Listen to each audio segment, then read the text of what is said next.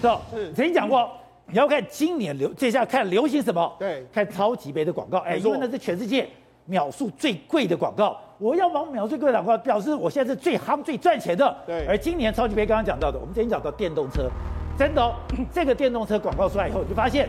现在群雄并起了，对，连红海代工的那个电动车，对，都要卖了。今年的这个超级杯里面，三十秒要价新台币两亿的广告，大部分都是由电动车所包下。三十秒两亿元，所以你，你就知道说，今年的这个整个美国的确是电动车崛起的一个状况，包括说之前拜登的这个政策。那事实上，现在呢，我们刚才不是讲到了吗？台湾为什么美国要拉拢台湾去这个中东哦？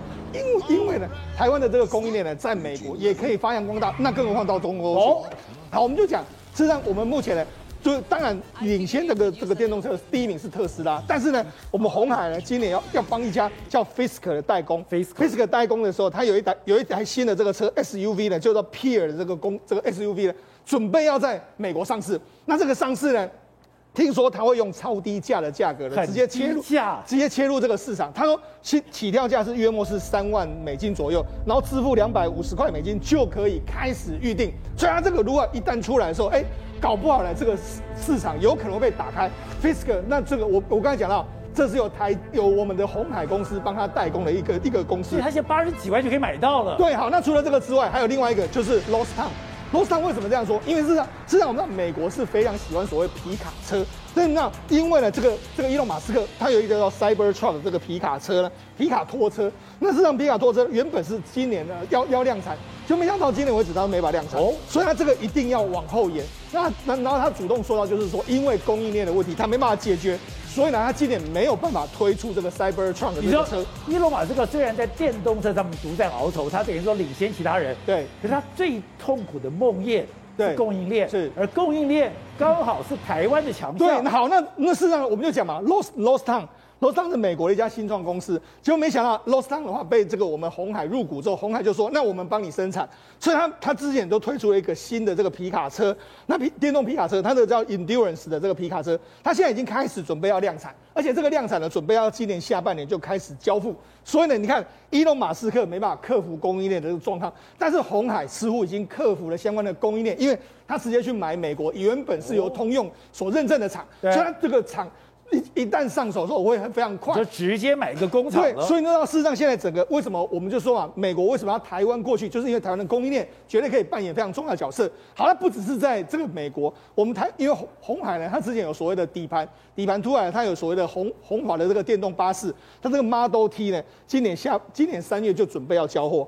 今年三下个月对对对，没错，它是由高雄客运预定的，那数量大概三十辆以上，所以过过一段时间，如果你去这个高雄的话，你就可以看到由这个鸿海所生产的这个 Model T 电动巴士，电动巴士就会到就会到这个高雄去了。好，那实际上整个内装啊，是真的蛮有科技感的这个状况。好，那除了除了这些东西之外，你要你要知道，事实上为什么我们台湾非常重要呢？最近一段时间呢，红海切入这个电动车，你知道现在中国的供应链里面，立讯他也说，哎。那你这个切入电动车，我也要做电动车。可是那事实上，这个这个，我们刘扬伟董事长就曾经说过，看起来很简单，做起来非常难。如果你连做手机都做了那个样子的话，你真的有可能会做到电动车吗？可是你红海是手机的供应链，你这个供应链放在电动车能用吗？而且我跟你讲，红海从一开始的时候，他就把他的供应链设定是汽车供应链。哦，为什么？我们曾经在节目上讲过。鸿海之前曾经已找过一个人担任他们一个非常重要的人物，那个叫做戴枫树。戴枫树呢，他事实上在两千零六零七年的时候呢，他把这个戴枫树从 Toyota 找过来担任富士康的这个公司的这个总高阶主管。为什么这样说？因为原本的戴枫树他就在 Toyota，Toyota 他曾经他曾经说过，汽车零组件有两千多种，手机零组件只有两百多种。哦、那你说戴枫树过来做会不会做得好？虽然一开始的时候，其实。鸿海的这个供应链为什么会这么的强大？是因为它一开始设定就不是只有做手机，它一开始就设定做到所谓的汽车等级，所以它当时就把 Toyota 的很多相关的技术全部都引进来，包括供应链的管理、供应链的这个方式。所以你要说呢，红海是一家这个手机公司也可以，但你要说它有没有制造汽车的能力，它其实早就已经开始在做相关的这个准备了。就在两千零六年的时候，它的富士康里面。就挖了戴枫树，对，戴枫树当时是做 Toyota 的，对，而 Toyota 的零组件，对，它的整个的有两千多，对，比你手机复杂很多，对，所以那实际上就当时红海就是郭台铭力排这个众议，那很多人质疑说，坐车能坐手机吗？他说一定可以。就果然戴凤树来这边做的时候，做的相当好，把整个红海的供应链呢提升了一个阶层。所以我就讲嘛，红海为什么他现在做电动车可以做的那么快，就是因为这些已经就在他的协议里面，他就可以做这些东西。那那现在现在戴凤树离开红海之后，你知道他现在去做什么？他去哪里？他现在去大同，大同的电动车现在就是由他负责。所以你要知道，事实上台湾有非常多的科技人才，有非常多整合的能力，这个绝对不是中国大陆能够短时间做得上，因为。红海为什么红海？你你会想，哎、欸，为什么红海一下就可以跟这个我们的这个玉龙合作，又可以跟 Lordstown 合作，又跟 Fisker 合作？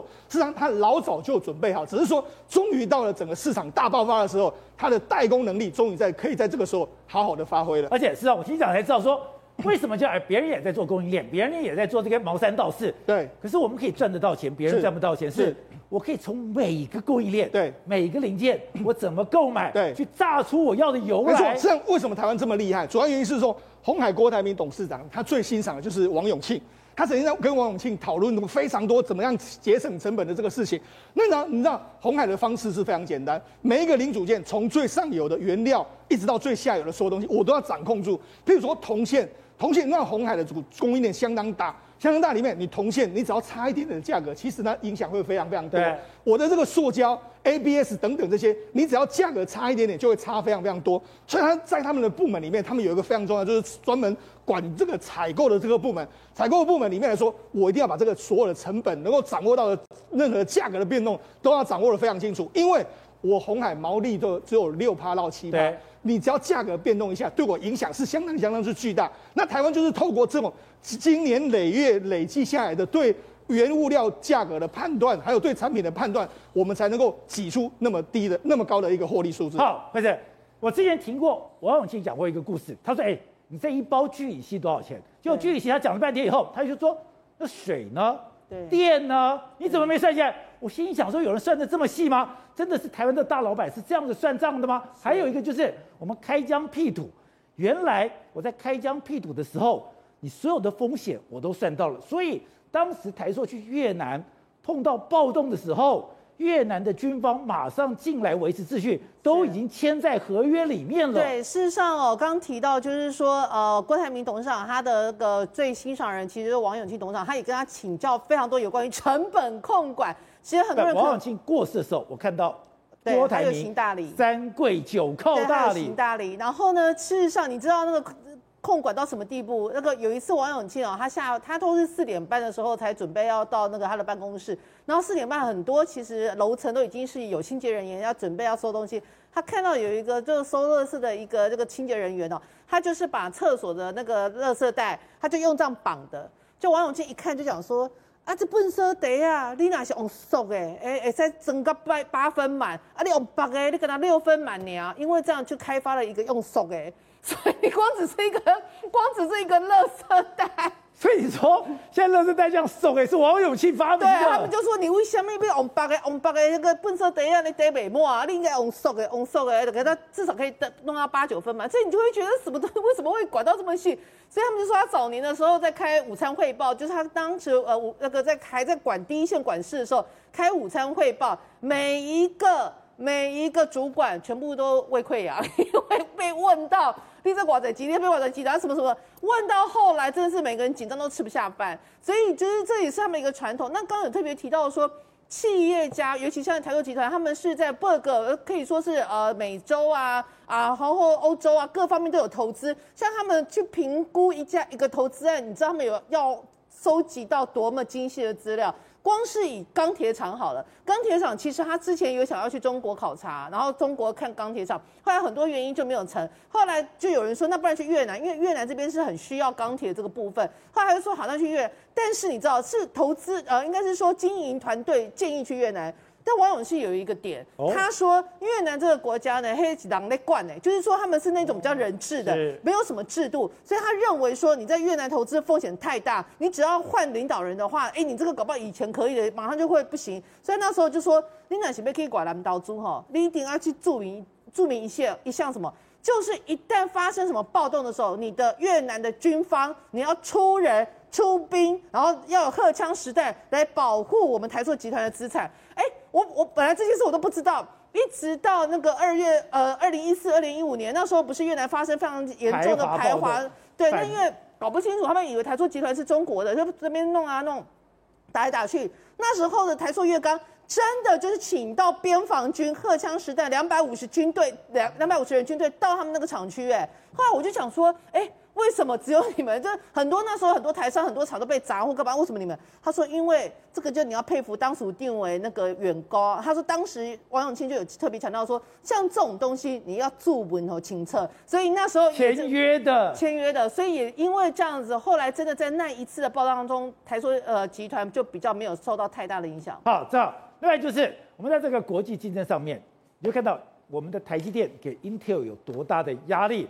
现在 Intel 做了一个宣布，X 八六哎，这是它的命根子，它 X 八六居然要交出来跟大家共享，只有一个原则，你来跟这个哎 Intel 做生意，没有错，这叫做祖传秘方公诸于世啊！这东西是大家看到所有学科学或在科技业都吓一跳。哎，这边呢，一边是 ARM 架构，一边是 x 八六架构，两边是分庭抗礼的嘛，对，对不对？对于 Intel 来说，x 八六就是它不传之秘嘛，里面所有专利、所有布局都不能让你知道。我即便让你知道，让你看得到，你也不敢做。你敢做，我把你告死你。对。可是 Intel 现在很简单，我现在把所有 IP 就把所有专利公诸于世，你想要又没关系，来跟小弟我谈授权费，那个授权费也不会。就一样。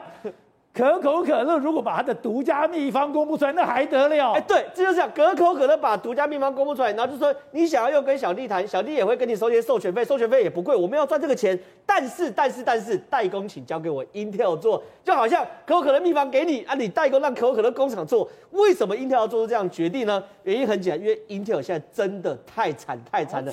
宝洁哥，我现在不讲什么市值什么，我就问一个很简单：现在全球是不是晶片荒？对，照理来说，有晶片是不是就是等于手手上有现金？没错，有晶片马上就出去。Intel 现在 Q 四的库存品超级多，为什么？Intel 正常卖不掉吗？卖不掉。Intel 是这样，Intel 跟 AMD 比啊，AMD 二零二一年 Q4 就是第四季哦，AMD 的库存比只占在五趴左右，这很正常，我就留个 Asobi 嘛，五趴左右。然后呢，在价值一点九七亿美金，在六十亿，很正常。可是回过头来，Intel 库存比竟然是二十七亿美金呐、啊，差不多六七百亿，然后占比多少呢？占营收的十趴到十五趴，完全不合理，完全不合理。为什么？因为你看哦。Intel 只留五趴，对不对？对。Intel 只有 AMD 留五趴。对，对，AMD 只有五趴的，AMD 五趴意思是什么？因为我要跟台积电下单呐、啊，我跟台积电下单，我不知道他什么时候会交货嘛，我留个五五趴的 Asobi。可是 Intel 自己是有晶片制造厂，自己做，哎、欸，他自己有工厂，他没有什么塞塞车的问题，他再怎么都可以把自己当往前调，对不对？可是他留到十趴到十五趴，只有一个原因嘛，卖不掉了嘛，对不对？所以这东西是非常非常夸张，而且呢，AMD 现在不是要买赛灵思吗？买赛灵思之后，AMD 的市值正式超过 Intel。那请问 Intel 还有得混吗？再加上台积电一直在亚利桑那攻城略地，对不对？然后在美国啊，在日本都扩张营业。然后呢，我们南科也马上就要开开始完工了嘛。所以对于 Intel 来说，如果在这个时候再不急起直追，真的会永远被抛下去。